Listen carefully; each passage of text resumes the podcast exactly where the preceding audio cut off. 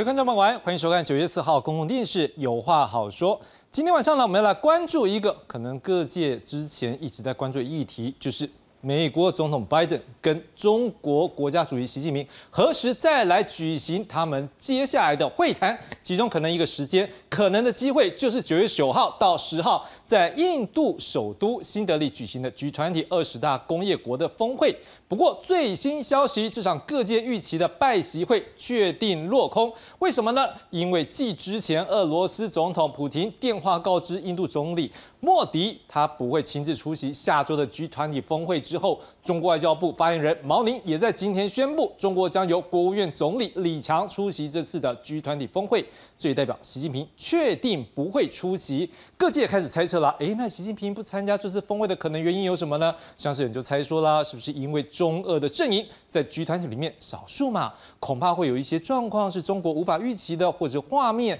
可能也是中国无法预期画面来出现，那反而尴尬。另外，有人在猜测说，是不是跟最近中国啊发表一个新版的地图，把印度的阿鲁纳查邦还有阿克塞钦高原区划进去？诶，这印度就向中国来抗议这个领土的争议啦，或是有人在想说，会不会是近两年来、近几年来这个两国的经贸竞争啊有关系？不过，这中国外交部发言人毛宁被问到这个习近平为什么没有出席峰会的时候呢，他是拒绝回答。好，那谈到了我们刚讲到这个，有一份这个中国新版的地图，不只是印度呢，也包括菲律宾啊、马来西亚、越南，也都表示怎么样呢？不满。好，另外呢，过去中国在二零零九年向联合国提交的地图，在南海周边标设是九段线，跟我们中华民国标设十一段线比起来，是少了两段靠近越南的线。不，最新的他们的地图里面，哎，变成十段线了，因为他们在中国。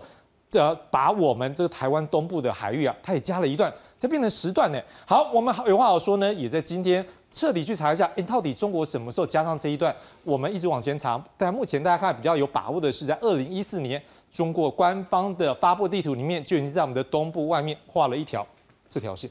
好，所以多了一条，也让人家开始觉得，哎，中国是一直尝试片面想要改变台海现状呢。好，所以我们外交部呢，也在上个礼拜对这件事情表达不满。我们来看看外交部发言人刘永健他的说法。外交部重申，中华民国台湾是一个主权独立的国家，和中华人民共和国互不隶属。中华人民共和国从未统治过台湾，这都是国际社会普遍认知的事实与现状。台湾绝非中华人民共和国的一部分。无论中国政府如何扭曲对台湾主权的主张，都无法改成改变我国存在的客观事实。好，中国呢，在明年也将要实施一个名为《外国国家豁免法》的法律。他们的这个全国人民代表大会呢，好来在这个常委员会呢，在一号是表决通过了。明年起允许中国法院审理这个外国国家，如果是一个被告的这样的一个民事案件呢，过去他们没有办法审理，他现在呢，他给通过可以来审理了。他的理由是为什么呢？因为这几年来，他觉得说其他国家的法院呢，受理一些对中国他们说是诬告滥诉的案件，他们觉得说希望有这样的一个法律，能够来对其他国家多一个对等的反制。到时候呢，中国的法院就可以对于其他国家的商业活动的财产呢，在一定的条件下来做一个强制的执行。当然，这项法令也让各界关注，说了中国除了在区域寻求这个扩张的状况之外。另外，好像也透过他国内法的修法，要来展现他国际霸权的能量。而中国近来的各项政策以及手段，它背后的思维以及盘算为何？今天晚上我们要来深入解析。介绍今晚来宾，第一位介绍是正大国际事务学院名誉教授丁树范丁老师。主持人好，各位观众好。第二位介绍是国防安全研究院中共政军所助理研究员方从燕方老师。主持人好，各位观众好，我是方从燕。第三位介绍是台湾智库咨询委员董立文董老师，大家好。好的，各位观众朋友，今天晚上我们就先从习近平他不参加 G 团体二十国集团领袖高峰会来看起吧。饭店前设置安检区，武装警察带着警犬在周围巡逻。二十国集团领袖高峰会 G20 这周六就要登场，主办地点印度首都新德里，已准备用高规格维安迎接各国领导人。不过先前说会出席 G20 的中国国家主席习近平又传出不去了，改由总理李强代表与会。美国总统拜登在媒体询问时显得失望。I am disappoint I'm going to get to see him. 拜登表示和习近平还是有机会碰面，但没透露其他资讯。两人上次会面是在去年的印尼 G20 之后，美中因中国侦察气球、贸易争端、台海问题等诸多旗舰，关系陷入紧绷。这将是习近平二零一三年以来首度缺席 G20。外国媒体则分析，应该跟中国日前公布新版地图引发争议有关。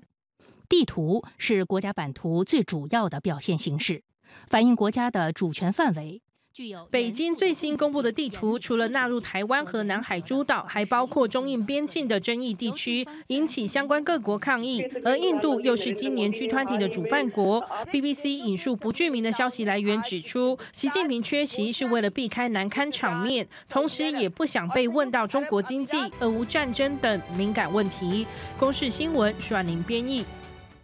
回到现场，赶紧来问丁老师，大家都很关注。我们记得我们之前节目一个一个盘算，觉得这个 G 团体就是这一个拜习会，一个很有可能，而且这后面也牵扯到，哎，这个谈完之后还可以再来一个 APEC 再来见一次，就看起来这当场今年好像就是少一次。你怎么样看？说习近平目前的盘算是什么？为什么不参加呢？呃，总体来讲，我觉得其实呃，中国在 G 团体里面，这个大环境似乎对他不太有利啊。嗯。呃。刚才有报道，就是因为他出新版的地图，跟印度的关系很僵哦。那么我们可以想象，习近平飞机降落的时候，有大量的印度的这个人会进行各种各样的抗议活动。印度毕竟是个民主国家，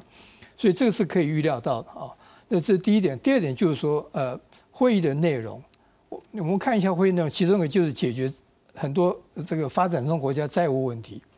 那我们知道，就是说，当中国推动“一带一路”已经到今年十年了以后，呃，不管是西方媒体对它，不管是正面负面，有一个最大就是说，中国是制造一个债务陷阱国家。那所以就变成说，呃，很可能它会变成这个这个一个一个中国，因为讨论债务问题，中国就会变成是一个焦点。哦，特别是最近，不管是西兰或等等，他们转过去向 IMF 去去求。追呃寻求协助的时候，那 IF 说你先跟中国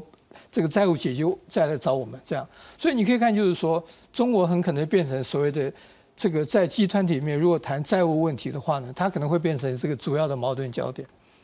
啊，那这这是另外。那我们再看，就是说集团体基本上它是一个 G7 的扩大版。我们从它的历史来看的话，里面有很多的几个主要的西方国家。美国、英国、法国、德国，这个呃等等啊，到澳洲等等啊，那么当然有一些这个，比如说沙特阿拉伯等，可就是说，呃，我们知道中国现在其实跟西方国家关系其实都是非常非常高糟糕的，坦白讲，哦，那么呃，所以在这种情形之下，便是说有这么多的议题，然后这个又有这个印度到底呃这个老百姓会对他如影随形的抗议等等等等。那么再加上，坦白讲，习近平到底身体是一个什么状况？因为上次他到南非的时候，突然有一段失踪了啊。那他后来出现的时候，走路的状况，坦白讲不顶好。哦，那到底具体是什么问题，我们不知道。不过我们从他走路状况，感觉上他身体状况可能真的是这个不是顶好。那么所以有各，我是觉得就是说，可能有各种各样的因素，使得他觉得说，也许他就跳过这一次的集团里的会议。那么呃，也许他把。重点摆在 APEC 吧，就是跟跟要跟拜登碰面这样。好的，哇，当然了，丁老师这样帮我们解读之后，我们要来关注就是，那到底目前这个中国的方面他们的一个说法或者他们可能的想法，我们先来看到的是在今天的这一个中国的。这一个外交部他们的记者会上面，他们的发言人毛宁是表示说，好，在这一次的 G20 的领袖峰会呢，将会由他们的国务院总理李强来代表出席。当然，大家就很直接就会对应到之前在上礼拜上就已经有这样的一个传闻了，就是恐怕这个习近平应该不会亲自参加这次峰会。好，美国总统拜登呢，也在九月三号回答记者询问时候表示，他说他感到失望，不过他认为未来还是会有机会双方来做见面。好。好，当然现在算啦，那什么时候会有拜习会呢？我们之前不是说过吗？诶，如果没有这一次的 G 团体之后呢，可能就会在是十一月。好，这一个 APEC 的一个峰会，或许有没有机会再来举行一次拜习会？所以这个也将是各界接着要来关注的焦点。我想请问一下方老师，就您长期关注这中国政治内部，您怎么来看说可能他们现在的想法是什么？而且就像刚才这丁老师有谈到，这个可能有包括这个。印度啦，哦，这双方现在不管是军事还是财务、经济金融上面，哦，这个也算是强强棍在那边对立。再加上刚老师也讲了一句话，这个叫做国际债务制造者，这可能去那边也是会制造各界对你的关注。现在中国不参加这边，就您长期的关注，可能是什么原因？呃，首先，呃，刚刚老师有提到，就是说，呃，这个习近平在在不决定参加 G 团体之前，他已经就是已经呃错过了一次这个呃金砖的这样子一个论坛，那就让我想到说，呃，对于习近平来讲，如果说从他的这个个人角度，嗯，其实他是有记录的哈，就是说在去年呃二零二零年的时候啊，那时候有这个河南的水灾，那他呃应该他被期望就是要去视察。可是他没有出现，他反而选择去了西藏。是好，那那时候就是民怨四起。不过呢，最后我们从二十大结果来看，他其实对他来讲，他没有什么影响。嗯，好，所以可能从他个人角度来讲，他觉得说权衡下来，他不需要去参加这个呃会议。好，那他就选择不参加。特别是他现在看起来就是已经独揽大权。不过其实呃，刚刚老师有提到。中国也好，或者是共产党，习近平，其实他们面临了所谓的内外交迫哈。那从外部的话，我们看到就是外部的压力，好，对于这个中共来讲，啊，美中的这样的一个竞争的态势，看起来是已经成定局了哈。即便就是说美中已经恢复了对话。但是呃，美国还是继续的哦，对这个中国推出一些啊这种高科技方面的这种啊所谓的这种制裁。好，那所以说呃，还有就是说啊，像欧盟啊，哦，然后啊这个啊呃德国，他们也纷纷推出了这种啊调整对中的这样的一个战略。哦，就是意识到就是说中国啊已经不再是可以就是说用所谓的 engagement 这样的一个政策去对应它。那嗯，所以说不不仅是美国，哈，欧洲啊这些国家啊都纷纷的啊，那印度刚刚老师有提到印度，哈，就是说因为边境的问题，所以它。从他的角度来讲，他对于这个外部的环境，他是有感到这个压力，而且他认定这样的一个压力在短期之内不会缓解，所以对他来讲，啊，参加这样的一个论坛，如果他去啊，没有办法透过这样的一个跟高层的会面去取得一些实质的进展，反而是会被呃这个孤立。或者是会被刁难，那对他来讲好像没有什么用处。那至于说内部的问题，其实呃，我觉得对他来讲是更重要的哈。就是说他现在很担心的就是呃经济的问题，失业率啊这么高，年轻人失业率，然后呃这个啊火箭军啊这些，就是他跟这个呃军队的关系好像没有这么的紧密。这些是我觉得是他比较担心要去处理的部分。是的确。刚刚我们也提到这个点，为什么要强调是这个拜习会呢？因为我们都知道，实际上中国还有这一个美国之间，在过去一段时间，事实上有一些关系是相当紧绷。我们节目是一直在关注，不过我们也要关注，就是当中最紧绷的一个，恐怕不是经济，因为看到他们经济的对谈已经有，已经也。开始有一些的一个说法，我们在后面也要来讨论。像雷蒙多这一趟去到中国的时候，双方有一些谈话的过程，但是可能最关注还是在军事。诶，可是军事我们现在关注它，就是说会不会透过这个拜习会有机会来缓解的时候，诶，现在这波没有机会见，对不对？导致他们双方已经证实一件事情，在八月的时候，诶，他们双方有在一个地方，就是在斐济，这个双方的军事高层有一个将领的会面。当然，这样的一个会面可能带来后面什么样的一个演变呢？我们先来看看这次的新闻之后，再来做深入讨论。六月新加坡香格里拉对话会上，中国防长李尚福回绝了与美国防长奥斯汀会面的邀请，美中军事沟通停滞，两国关系也陷入僵局。不过，随着美国国务卿还有商务部长高阶官员访中，军事交流似乎也有解冻迹象。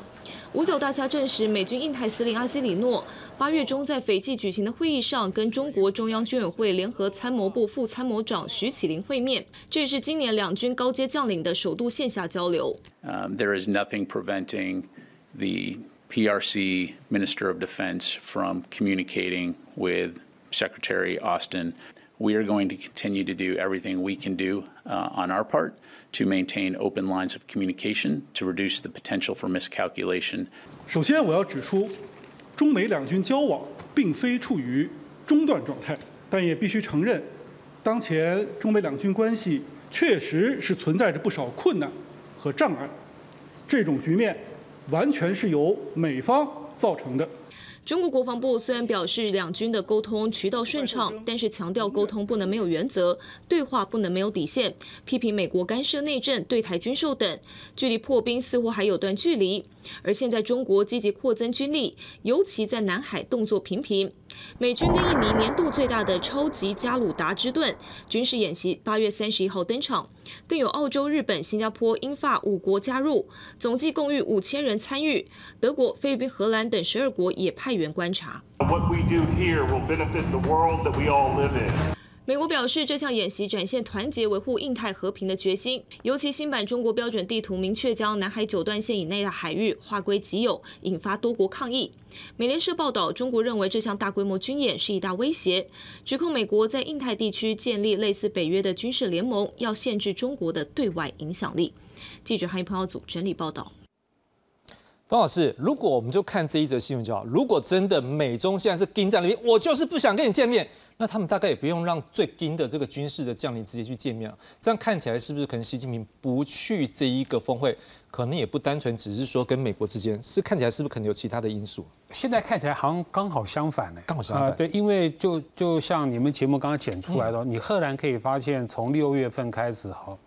美国的高官他其实一直在跟北京接触中啊，从布林肯、从耶伦嘛、从雷蒙多嘛，这次又美美国军方又自己公布了，他们在斐济根本就见到面嘛，是，这什么意思？就是说看起来北京并不打算说真的跟美国闹那么僵，而且相反是逐渐的在恢复这个护栏，所谓的护栏嘛。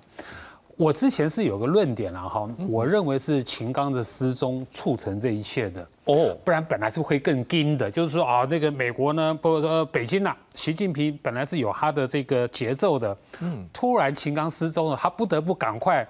现在攘内哈重于哈安外就对了，所以内部是重要的。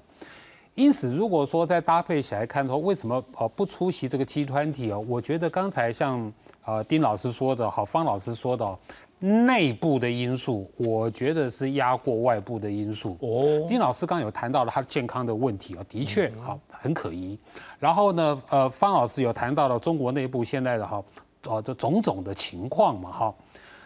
呃，真的很诡异，或是说奇特。就是上次习近平从金砖五国会议回去中国以后，第一个跑到新疆去了。这是很奇特的事情，各位知道吗？他去年二零二二年七月，他才刚到新疆啊，他才刚去看过啊，而且他去年去新疆所说的话，跟今年去新疆说的话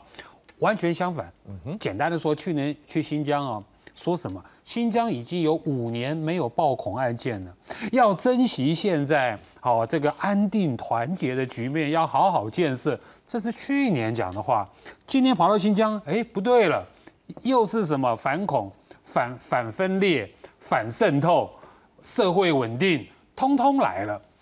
所以我觉得哈，应该是国内的原因让习近平哈不太想要出国，因为那些国际原因哈，其实追究到底，我觉得是站不住脚的。是，那简单的说嘛，好，如果是为了要要为了跟印度的一些什么事情，那完了，那以后。中共的领导人永远不要去印度了，因为永远存在嘛。是，为了那那个图的那几张啊，那个那些关系，那就二零一四贵节目挖出来了。原来二零一四就画了那那那些图了，那就从二零一四，那就那就就说完全不要跟那些国家打交道了嘛。啊，你如果担心，譬如说担心什么俄乌战战争啊，哈，或担心什么抗议啊那些的哈。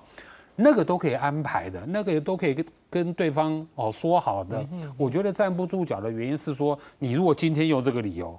那派李强去就没关系啊，派派李强去给他们洗脸就没关系啊，或是说你习近平明年这个理由都还存在哦，那你就不去啊。嗯哼所以说，我觉得是国内的理由应该是超过了国际的理由。是，的确，老师这样分析也对了，因为也不可能说派李强去，他们就减少他们的一个那个建设的力道，还是会设嘛，对不对？所以老师这样分析也是一个角度，我们就提供观众朋友参考。但是为什么我们要来分析这东西？哎，当然啦，这个习近平他现在没有表达对我们台湾的一个善意，说我们要关注他目前的动态啊，或他的想法。其中一个也要来关注的就是刚刚老师讲二零一四，好了，的确我们有发现，其实就是说，当这两天大家不是在讲，是说，哎，好像中国那个地图，我们刚好看到旁边多了一道哦，第十道，哎，就在我们台湾的这个东部外面。好，那我们也会去看嘛，就是看那中国在什么时候开始画，就我们发现往前推到，我们比较有把握讲是在二零一四年的时候，我们节目是看到他们就有这么一道的线出来。好，假设这是一个第十段的线的话，那么。对我们来讲，我们当然有表达不满。我们刚才已经看到外交部有表达这样的一个不满态度，但是也不是只有我们。这一次在他画的过程中，还是让东海、南海的这相关的这伸手国表达不满。我们先来看看下面这则报道。中国自然资源部周二公布二零二三新版地图，再度掀起领土争端。因为这份地图不仅宣称领土范围涵盖南海诸岛，还将中印边界有争议的阿鲁纳查邦、阿克塞钦高原区划入版图，引发邻国不满。马来西亚星期三发表声明，拒绝承认中国对南海的单方主张，因为与马来西亚沿着婆罗洲、沙巴和沙劳越州海岸的专属经济海域重叠。马国政府认为，相关争议必须根据国际法和平理性的透。国对话解决，而印度则是在中国新地图公布当天，随即表达强烈抗议。Government of India very closely follows all developments which have a bearing on our national interest, and we would take all necessary measures to safeguard them as necessary. 事实上，今年四月间，中国认定印度东北部的阿鲁纳查邦属于藏南地区，还把区内十一个地方重新命名，已经引发印度严正关切。但中国方面也有话说：“这是中方依法行使主权的例行性作为，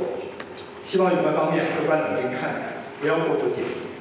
中印边界总长在中国方面的定义是两千公里，印度方面则主张有三千五百公里。双方曾在一九六二年因为领土争端爆发战争，到了二零二零年，双方在边境的拉达克、加万古再度爆发多次冲突，造成双方士兵至少二十四人死伤。虽然后来情势有所缓和，但是去年十二月，双方又在阿鲁纳查邦的达旺地区发生冲突。这次地图之争恐怕会让中国与邻国埋下更多心结。公视新闻曾慧敏。各位，这地图画的这条线不是只是一个美术的一个作品啊，这条线画在这里比较漂亮，也不是那个线画下去就代表两个国家的领土的疆域，这是一点都不可能让的。所以，当东中国的这一个新版地图出来时候会让这么多国家感到不满的时候，丁老师，您怎么样来看？我想，这个我们如果再往前推，就是说，呃，从习近平上任以后。他们对这个南海岛礁，我们如果把这时间放远一点来看，哦，就是说他们似乎越来越想要这个这个掌控、主导整个南海岛礁的主导，这个这个这个这个这个主权主权争议，我个人是这样来诠释的哦，呃，所以就是说，你可以看，就是说，习近平上任以后，南海岛礁建设，呃，然后上面采取这个搞了很多军事化的设施，嗯哼，哦。然后呢，这个针对二零一六的这个这个仲裁案，他们就完全是不理会。哦，这个嗯，即使在在在这个呃呃怎么讲？这个呃最近虽然说跟这个呃东协国家谈什么这个呃呃这个 COC 或者叫在南海新为准则等，那开了很多的空头支票继续开等等哦。所以我觉得总体来讲，就是说我们如果把这时间拉长一点来看，我个人觉得就是说。呃，习近平似乎想要在他的任内啊，这个等于是等于是掌控了这个这个南海岛礁的主导权，甚至就把它整个主权化啊。所以你可以看，就是说他其实呃，他其实搞这个岛礁建设，很多国家抗议，他也他也不甩啊。那么呃，对菲律宾的这个那个那个事件，仁爱礁的问题，他也不甩啊。那么同时，他也派出海巡舰往马来西亚等等啊。这个他，我我的感觉就是说，他觉得他是一个大国，所以你们周边国家怎么样来来跟我抗议，我完全不，我可以完全不理你，我可以不理会你们。但这里面当然问题就是说，如果美国介入的时候，他当然必须要这个比较谨慎处理一点。哦，那么所以这为什么他们对美国介入还是高度的这个这个抗议，或者这个戒慎恐惧等等哦。那么，可是当美国介入，你可以看就是他又。对处理南仁爱礁的问题，又似乎开了一个小门，让菲律宾去做所谓的人道援助啊，等等，这个借口等等。所以我觉得总体来讲，就是说，习近平想要创造一个事实或者一种形式，就是说，南海岛礁其实就就是我的。嗯哦，这个其实我个人跟少数大陆朋友在做接触的时候，他们一讲到南海岛，他们就说就是我们的，就就是这么简单，就这么简单了。所以我觉得就是呃，习近平基本上，我觉得他想在他任内就造成这个事实跟形势，那么使得呃东南亚国家大概顶多就抗议两下也就算了，因为。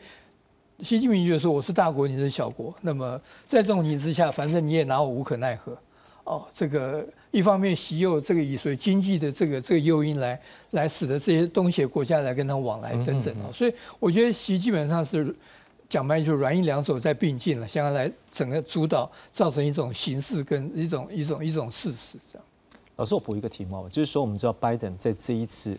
在参加这一个 G20 峰会之后，很有可能会转向前往这个越南。大家也都关注的说，会不会这是一个？呃，机会，因为这一次他前往越南，事实上对于这两个过去有这一个战争关系的国家来讲，是一个难得机会。而且看起来，根据外电的报道，例如说像美国《经济报道》，认为这次拜登去的时候，有机会让美国跟越南之间关系能够大为提升到可能是最高级的外交关系。好，那这个也反映出来是说，可能美国一方面也想要跟越南这边保持上良好关系。不可否认，我们知道，我们在这一个这个我们现在讲说南海这个极端线这样的一个问题里面，越南这边也是一个伸缩国，他们这次也表达。不满会不会这也是一个美国利用这个机会，在印太策略、印太的这个区域呢，跟越南关系更拉拢，然后你能让这一个越南跟中国之间关系看看可不可以这距离拉更远，这会是一个机会。我觉得美国在利用每一个机会啊，来把他的这个盟友关系把它扩张出去。呃，最近的例子就是菲律宾嘛，我们看得很清楚。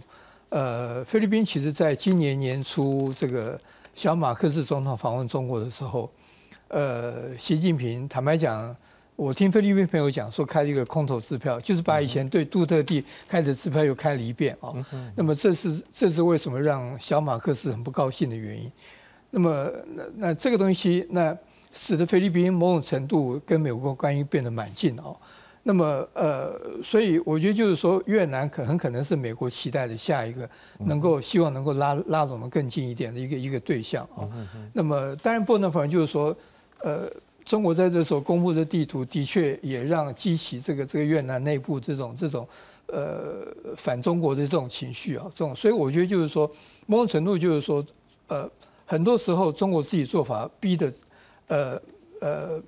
制造出一些机会，让美国可以把。一些一些国家拉的关系可以更近一点。是方老师，我们就延续丁老师所讲。丁老师也讲说，在这南海的这个 这个假设，我们现在讲它是十段线了哈，至少那九段线的部分，它是想要塑造一个在南海的一个相关领域的一个事实。那我们可不可以讲说，这第十段线事实上它一直要做到一个像这样我们的讲说所谓的灰色战术、灰色的领域的一种冲突，这是不是也是一种模式？说试着要让台海的一个局势，它去塑造一个新的一个现象、新的一个平衡呢？我同意，我同意老师讲的，呃，就是呃，对这个中共来讲，哈，他在台海就是透过灰色地带这样的一个手段，啊，去创造出所谓的新常态。好，那呃，他在南海其实也正在做同样的事情。好，那呃，刚刚老师也提到，就是说，呃，其实，嗯，如果回溯到历史的话，其实很多时候是中共他自己要呃，就是起始这些冲突哈。那嗯，他有这样子一个侵略的这样的一个意图，那呃，导致就是说后来的这些国家啊，有这样的一个呃不满，甚至是呃反制。啊，赢得美国就是后来有介入。那其实呃，据我了解，就是以往就是东协这些国家，他们其实长期以来都采取所谓的，你可以说两手的这样的一个策略哈，就是说他们在这个呃美国对于美国来讲，他们是呃期待就是仰赖美国的所谓的军事的这种啊，或者是保安全的这种协助，但是对中国，他们曾经有期望就是中国的市场。跟中国有经济上面的啊往来，跟这种啊更好的关系。那呃，回到刚刚我们前面讲的，中国最近的这个近几年的经济的这样的一个问题状况，那呃，我觉得或多或少也让这些东协国家的这种期望慢慢就落空。那刚刚前面老师有讲到啊，所谓的这种“一带一路”啊，哦，它嗯。就是承诺要给这些国家哈更好的这种啊帮助，可是有些变成是债务的陷阱。我觉得这些在在都会让啊其他的国家，包含我们讲到这些国家，他们看到中国会觉得说，好像没有像以往这么的有吸引力，而且在领土的部分，好军事的方面又一直又有这种侵略的这种行为，所以导致这些国家，我觉得他们慢慢的会啊，在这个呃变成是倾向美国。我想问一个问题是：难道中国自己没有一种感觉是，哎，我可能这些事情上面就让他觉得不受欢迎啊？因为他总会有感觉到是说，哎，债务这问题，虽然说可能人家欠他债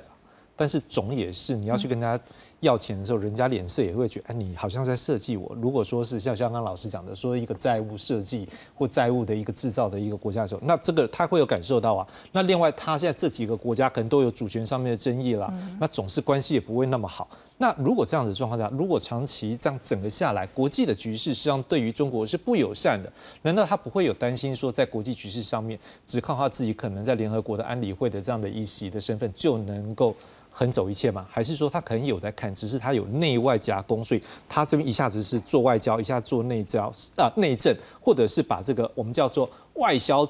这个什么外销转内销，嗯，出口转内销了。我再说说，会不会有这种可能性？嗯，内部的话，因为刚刚我们提到，它内部面临非常多的压力，经济的啊、社会的问题啊，这些矛盾都啊起来了。那嗯，这种呃压力越来越高的时候呢，再加上它现在没有办法像以往透过所谓的经济成长去，你讲白点收买啊这些人民哈，去满足这些人民。但他现在只能靠什么？就是意识形态，或者是这种强力的这种暴力的镇压。那嗯。讲到意识形态，民族主义是他目前仍然在使用的一个方法。那如果民族主义一直去煽动的话，那这些小粉红们，他们啊的这个这个怒气怨气要怎么办？可能就会促使这个呃中共啊，习近平为首的中共去透过这种呃转移的方式，比如说刚刚前面提到灰色地带啊的这种手段，它可能不会导致这种大规模的战争，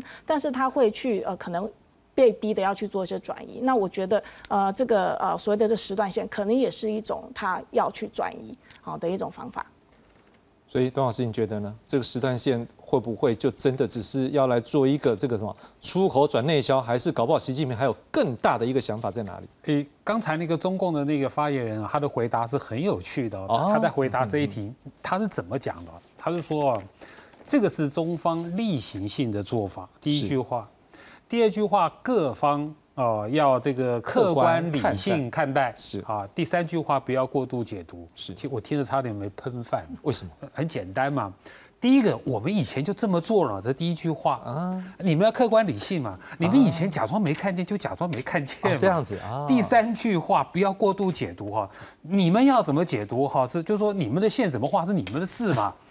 就是说。当他谈到这个领土主权的问题啊，他可没有像以前杀气腾腾啊，有没有？中国外交部啊，寸土不让啊，谁敢试我的红线试试看？他不是那样讲话嘛。所以我一听啊，懂了懂了，就是说，的确贵贵节目已经挖出来了。二零一四他们就这么画了。我后来想想，二零一四的两岸关系在干什么？二零一四是马英九执政哦，那时候在谈 f 法哦，两岸关系是。看起来是很好啊，还要再进一步哦。原来他那个时候就把台湾的地图哦，就划进他的领土了，中华人民共和国的领土。第二件事情，刚刚丁老师讲的是，二零一五年开始就把南海给军事化了嘛？那是二零一五，直到今天嘛。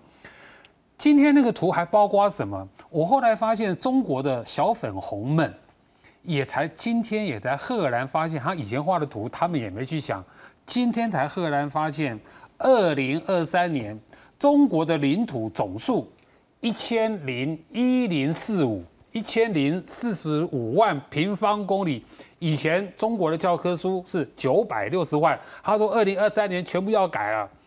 一零四五包含哪些地方呢？好，大家都知道了，整个南海加台湾嘛，好，那叫时段线。可是呢，其实呢，中国人放在心里面的哈，是偷偷的把那个黑龙江乌苏里江的那个岛黑瞎子岛给划进来了。大家都要看普丁，看普丁有没有反应，对不对？这是真的很好笑的一种，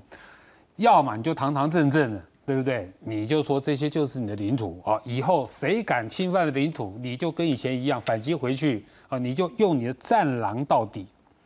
然后呢，跟呃跟俄国。该跟俄国怎么着，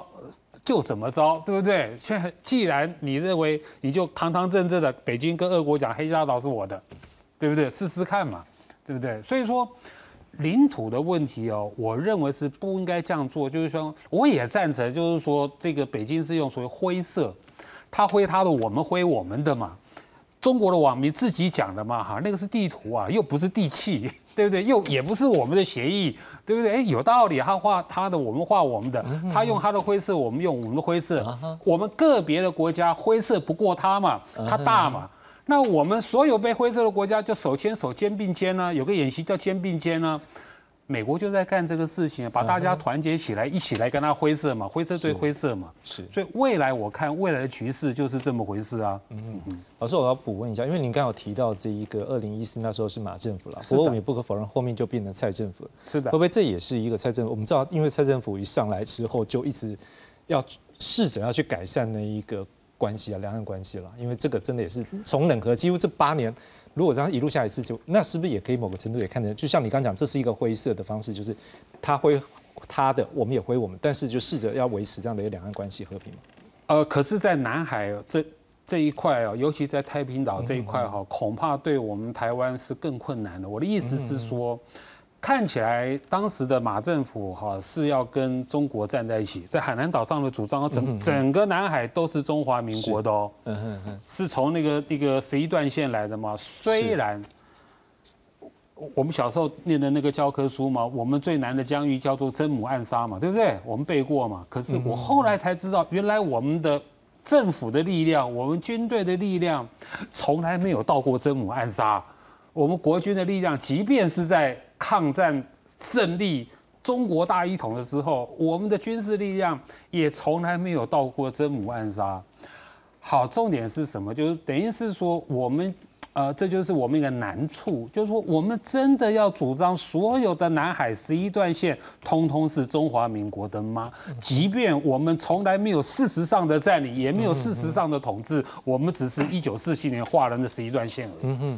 所以这个又是我们另外一个难处了啊！啊，但无论怎么样哈，太平岛是不可放弃的，是啊，这个是大家毋庸置疑嘛。是，那可是就说，因为就是我们刚讲着，在台湾东部，我们的旁边这个地。时段线，他们现在中国化第十段线，所以我们现在也看到外交部这样子有表达一个强烈的态度，就是双方这样互不隶属了。会不会这也是一个说，可能过去那段时间，我先假设后面假设就是像可能老师讲的，就是这个彼此灰嘛，因为我要保持一个良好关系啊，我不知道是不是这样子啊。好，但是现在是不是外交部也很明确的定调了、表态了，这个态度是不是也做出来了？我们这几年会这样子定调哈，就是说互不隶属，中华民国跟中华人民共和国互不隶属，以及台湾不是中华人民共和国的一部分。我们这几年会这样定调，是完全是为了因应北京的这种。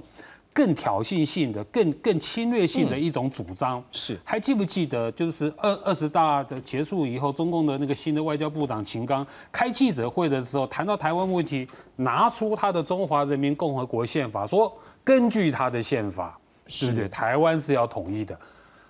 所以中国现在还有习近平讲的哈，祖国的完全统一，完全就是以前是中国统一嘛，祖国统一，现在加了完全。那个意思就是说，台湾要统一在中华人民共和国之下，这个跟过去的说台湾是中国的一部分，那个含法理含义已经有截然不同。所以说我们才会更明确的，台湾不是中华人民共和国的一部分，中华民国跟中华人民共和国互不隶属。所以说我们也必须，就说在我们的这个法理基础上面，我们也要更清楚、更明确，不然的话。哦，未来这个中共呢，哦，他这个哦击飞城市，他还打台湾就是中国内政了，他以后就是为了他的这个武力合理化铺路嘛，所以在这个地方，国际法的一些原则，我觉得我们必须把它讲清楚。当然，我们接着要来看的就是，哎，中国可不是只有在这个地图上面来做文章而已，他们现在也新加了一个法条，这有点难念，让我看一下，这个法条叫做。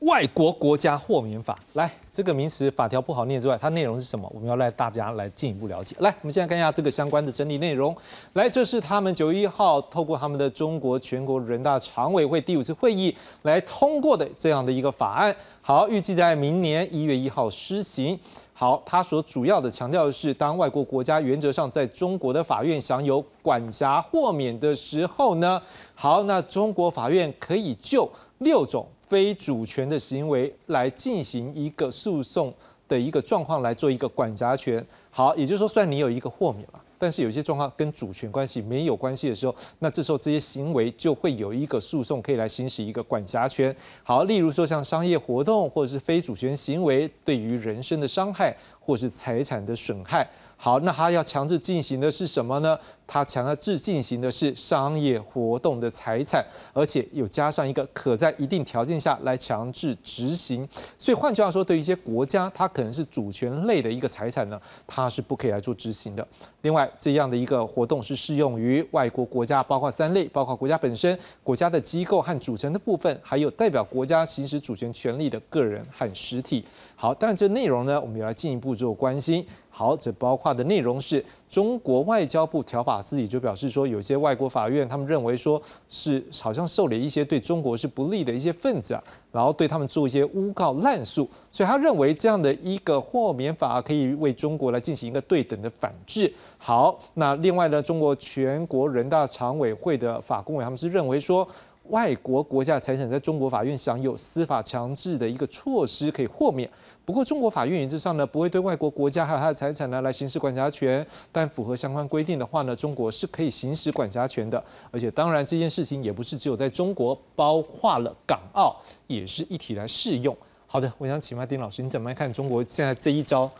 这个好像感觉上，就刚才我们讲地图这件事情啊，是一个领土上比较强势。这件事情喊起来已经可能牵扯到，我们在怀疑说是不是一些经济活动上面的对应呃。坦白讲，就是说，呃，呃，这个法明年一月一号才开始实施，那么到时候具体他会，呃，指控哪些人，然后对这个法来实施，我我我觉得我们真的要来看了啊。不过总而言之，就是说，我们可以看，就是说，在过去，呃，特别在这个呃，习近平在任这十年当中，的确是呃，有一些西方有一些人，或是这个对于中国。进行某些的这个指控啊，呃，但是我不知道，比如说针对新疆这种强迫劳动的棉花算不算？嗯，哦，那因为这会影响到中国的棉花出口，哦，那么反过来就是说，呃，中国是不是想对指控你们，你们这些外国人指控新疆这，我也要来指控你，然后呢扣押你的财产，啊，比如说你这个人哪天到香港，我就把你抓起来。等等等等，类似的都可能不只是驱逐了，很可能是直接把你抓起来，然后给你进行商业诉讼，说你造成我们新疆多少财产损失等等。所以我觉得就是说，呃，就是说这个东西，特别是他们的外交部条法，事实上讲所谓的反华分子啊，就是说感觉上就是有点这个。这个叫什么？以牙还牙，以眼还眼的那种味道，那种味道是蛮强烈的哦。就是说，所以我觉得就是说，我们可能明年一月一号，我相信他们现在有很多的黑名单在，已经可能在手上在收集了。然后明年一月一号开始，可能就开始丢出来。哦，那么所以我觉得这个东西的确是我们可以看。不过另外讲就是说，我觉得这东西是也是跟习近平干就因为习近平强调说，我们中国要平视世界哦，所以就是说，你们世界怎么对我中国，那我就对你用同样的方式来对付你。所以我觉得这个东西可能习近平也是怎么讲，就是说为什么会这东西？我觉得也是习近平从习近平的很多的思维里面去去衍生出这些东西出来。我觉我觉得我们这他们有哪些黑名单？呃，具体怎么说？我觉得明年一月一号开始，我们可以看到很多东西，大家都会很快就丢出来。是，董老师，你怎么样看呢？这样感觉上，因为我们开始在关注他一些字眼，因为他还是有牵扯到经济经济这方面的部分。我们不可否认的，现在晶片。美国在管制，好，还有包括它有一些相关的产业或者是科技的一个运作的技术，它也做管制。更不要讲之前，它为了要防止有一些它的武器军事的一个力量在，也可能跑到中国去的时候，它把一些更高科技的一个一个材料或者是一些部分，它都锁起来。所以后来我们也看到说，中国对于稀土部分，它想要做反制，这感觉上是彼此一种经贸的一个行为的延续，在这个地方。呃，好像不是，也不是啊，因因为呃，不过有一点是对的，就是说中共它在各个方面做那个对等反制，哦，这是对的。好，譬如说你是美国，你是用行政命令来制裁我，我就行政命令制裁你嘛。美国有个法来制裁啊外国，就中国去年前年也也弄个一个制裁外国人法嘛哈，这个法是干什么用的呢？你看关键是四个字啊，是针对哈这个外国对中国的诬告滥诉啊，是针针对这四个字，因为中共的他本来他的这个国际法的观念，他笃信。啊，这个国家好是好最高啊，绝对最高权力原则好，所以中国的法庭是不能受理说对外国的国家或政府的那个告的民事案件不受理的，嗯，因为国家是最大的，国家最高的，他本来笃信，后来不对啊，中国中共哈，中共的政府现在在外面哈被告了一堆啊，所以他要处理这个东西了。我后来想想，他哪里被告呢？哪里被诬告滥诉呢？第一个赫赫有名的法轮功嘛，啊，法轮功过去三十年来，在全世界超过三十个国家迫害人权，提告，呃法院提告。当然，全世界有有的法庭哦，同个国家有的法庭受理，有的法庭不受理了哈，那个不一定啊。但无论怎么样，法轮功集团。在全世界锲而不舍的做这个到处提告啊，有的就受理啊，受理就很麻烦呢。你知道一受理的话，被他告那几个以后就是那个小地方是不能去的，去就把你扣起来要上法庭了。第二个被告的是最近两千二零二零年，密苏里州这个最高检察长啊起诉中国病毒。害造成了 密苏里州疫情损失，这个病毒就是你的。好，这个是这个是破天荒的哦。二零二零年四月哦，密苏里州最高检察长起诉完以后，第二个案例，密西西比州跟进起诉，就说你这个中国病毒。所以我在想哈，这个事情是是中共也想要对对等报复了哈，就说你你你可能是哪个法庭哪个州起诉我政府。那我搞得我很烦嘛，嗯嗯嗯，对，以后中国要要去秘书里州，那真的要小心啊，中国的官员啊，是，那我就譬如说对人报复，以后我就在我们好这个，也许是好，我随便举例了哈，江苏省最高法院什么起诉你秘书，就是秘秘书里州，就大家恐怖平衡啊，我猜是为了这个。是，我想大概恐怖平衡这四个字是确定。那至于他的目标方向，这就像丁老师刚刚讲，我们就等着看，他一定有他想要达到的目的。我们后面可以再来了解。当然啊，这几天大家也关注一件事情，就是这个美国的这个雷蒙多他们的一个商务部长，好，他呢到中国去访问。那当然了，双方有一些对话，我们导发现其实雷蒙多导师说了一些话，我们来做一个整理。来，我们先看到的是雷蒙多在会见这个中国国务院副总理何立峰的时候呢。好，是来表示说，基本上他们并没有寻求脱钩或阻碍这个你们中国经济发展啦。好，但是他也强调美国的一个立场，就保护国家安全的问题上面绝不妥协。好，另外在八月十九号，他从北京要前往上海途中呢，上海就是有些记者就跟他开始对话啦，来询问问题啦。他是直接讲说，有不少的美国企业已经跟他抱怨了，这中国目前已经不是一个适合投资的环境，所以他无法投资。好，包括巨额的罚款啦、突袭式检查啦。反间谍法啦，都让来到这边投资的企业风险很大，这是一个新的全新挑战，所以他认为要解决这个问题。好，在九月四号。也就是今天，他接受 CBS 一个叫做“面对国家”的专访的时候，他是在表示说，他在这一次的一个行程当中有跟中国表示，美国企业正在逐渐失去耐心，而美国的企业呢，他们希望能够有一个可以预测而且是公平竞争的环境。他是希望中国能够注意到这样的一个讯息，然后让这样的一个环境能够更稳定。我我想这个提问，我先请问一下方老师，好了，好。就您怎么样看说雷蒙多讲这些话，他的表达的一个用意是什么？那你又觉得这一次在中国跟他应对的时候，可能中国的官方又表达出怎么样的一个想法出来？呃，我觉得呃雷蒙多这样的一个喊话，其实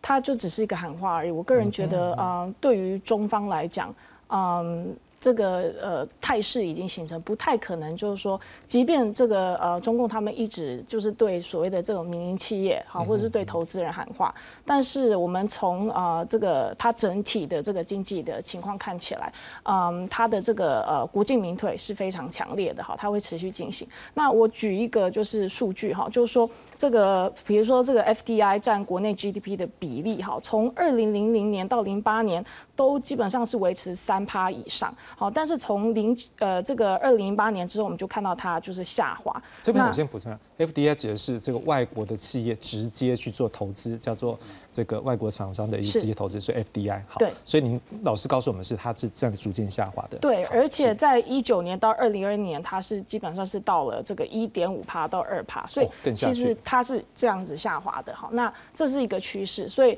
呃，不是只有美国的这个企业哈，其实很多国家企业都这个纷纷就是离开中国。当然，这跟地缘政治哈，就说这个美中的这个呃呃冲突，还有就是呃疫情好的这个呃清零的政策是有影响的。好，不过我觉得这两个事件只是让在中国的这些外企他们意识到，他们发现就是说，嗯，中国。其实这个共产党，他们对于这个企业，好是政治力是高于一切。好，以往他们可能会有一些幻想，就觉得说啊，这个呃市场开放啊，改革开放啊，所以我们有很多空间，好可以去跟地方企业去谈判，可以取得很多优惠政策，好等等。但是我觉得近几年来，越来越多的企业好发现说，其实不是这样子。他要国进民退，他就是国进民退；他要在民营企业建党组、党的组织。这些民营企业，不管你是中国的也好，或者是外部的，你就是要 follow。好，那所以说，我觉得这对于这些外企来讲，啊，是一个啊，好像是一个认知的这种颠覆。他们觉得说，好像真的这个环境跟以前不太一样了。李老师，可是说句实在话，过去这些厂商难道会不知道说，哎，中国它是一个集权的环境啊，它可能出于十五这法令会不一样啊？那它就是不是一个民主国家啦。那我们也看到说，从最早可能是台商先带第一波进去，那慢慢我们看到国际的企业跟着进去，让中国可能很多的一线城市上是真的国际大城市，那可能连我们台湾、我们台北都没有比上的。可是我们看到是，当它能够这么多的国际企业进去的时候，为什么会在这一刹那？突然才发现说中国就是这样一个没有民主制度，各这样的一个制度可能都变来变去，甚至会有什么突袭性的检查，或者是很大的一个罚款。难道以前不知道吗？还是说现在这个时间点，当美中的对抗开始的时候，才发现这样的一个严重性？我觉得美中的经贸问题其实应该从西元两千年中国进入 WTO，呃，中中国做了很多的承诺啊，这个可是呢，这个到了奥巴马总统末期的时候。这个呃，这些很多的这些美商的抱怨开始出来了。嗯哼，哦，这里面就我们是这什么这个知识财产权的剽窃啊，这个强迫的技术移转，那这些东西其实呃，奥巴马政府有向中国反映，可是呢，呃，进入习近平的他从不鸟你。啊，所以就是说，在美国国内那种那种呃呃，对中国营商环境的不满开始逐渐的浮现出来。那么到了习近平时代，我们不要忘，习近平他曾经在东北考察，他强调国进民退，啊，要把国企做强做大，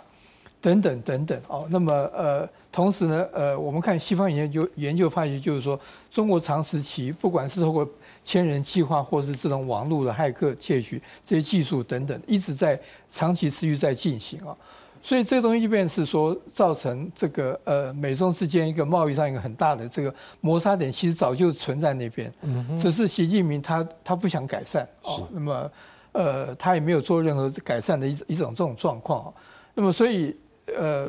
当美中这个这个贸易战开始打，从川普时期的时候，那么呃呃相对来讲，中国也采取国家安全至上啊。所以在这种这个时候彼此的气氛越来越坏的时候，那么这当然会使得就是说，呃，外商在中国这个经营的环境是越来越困难。因为习近平他希望透过这个做强做大国有事业等等的，来可以跟跟美国的比如说波音公司或是这个这个诺斯洛普飞机公司竞争等等哦。那么所以在这种情况下，其实营商环境是不好的啊。那么加上呃。这个习近平后来不管是反间谍法或者他那种不安全感，那么对很多这种呃，我们知道就是说，你外国投资在中国投资需要很多这个公开的资讯来证明。那么像我们讲顾问公司之类的东西，那顾问公司被被彻底的去搜查，所以这些东西整个环境就使得整个营商的环境是越来越恶化的哦。那么在这种情况下，当然。呃，作为一个商务部长，他必须反映美国美商企业的这个这个关怀或者是这个顾虑等等，所以他把它讲出来。可是实际上，坦白讲，能够改善多少？坦白讲，大家都不太有信心。我必须坦白讲。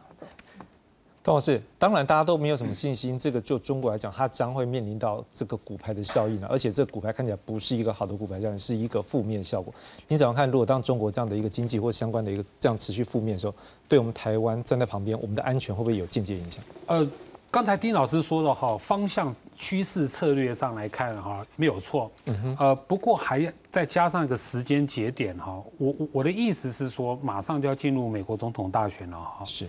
其实拜登在想些什么啊？就说中美关系啊，它方方面面啊，中美关系不能妥协的一方，雷蒙都说的哈，高科技是不能妥协的嘛，没得谈；安全的问题没得谈嘛哈，主权的问题没得谈，好，包括好香港或台湾的主权没得谈哈。人权的问题没得谈，是对不对？对，那哪里有得谈？经贸有得谈，嗯，就他们有些隐藏式的议题哦，其实并没有公布。譬如说，我们我估计上次叶伦去，那个是要谈美国国债的问题，或是人民币跟美金的问题，是啊，就是说他要求，等于是说哦，这个北京方面哈，不要再再整美国国债了，还有美国的美美金的问题。一样，双方经贸的问题啊，贸易的问题啊，跟国家安全无涉的哈。那个经贸问题哦，如果能够放宽一点、放松一点点啊，美国获利，中国也获利啊。美国的经济就会好转啊。要选举啊，所有美国总统的选举，第一件事情就是经济嘛。对，所以我我猜双方面大概是在打这个算盘，也就是说，中美之间有很多冲突，是，但是他们有妥协，他们真的有妥协的地方。我受到的教训是二零去年二二零二一吧，就是说本来是中美二加二会谈阿拉斯加嘛，有四个人嘛，我们看到的新闻都是讲难听的话，杨洁篪啊、王毅啊，中国很强硬啊，讲难听的话，美国什么平视啊，这怎样怎样讲一堆，原来有个隐藏性的妥协，过了三个月四个月以后，那个华为公主孟晚舟被释放是。当时就讲，就是在那边谈成的啊，所以哦，我对中美啊谈判永远好，台面上讲了一回事，你台面下要干什么，我们还要看一看。所以等于说，各位我们就继续关注这个台啊美中的之间关系发展，当然也要关注美中台的一个三角变化。感谢您的收看，再会，齐山老师，谢谢。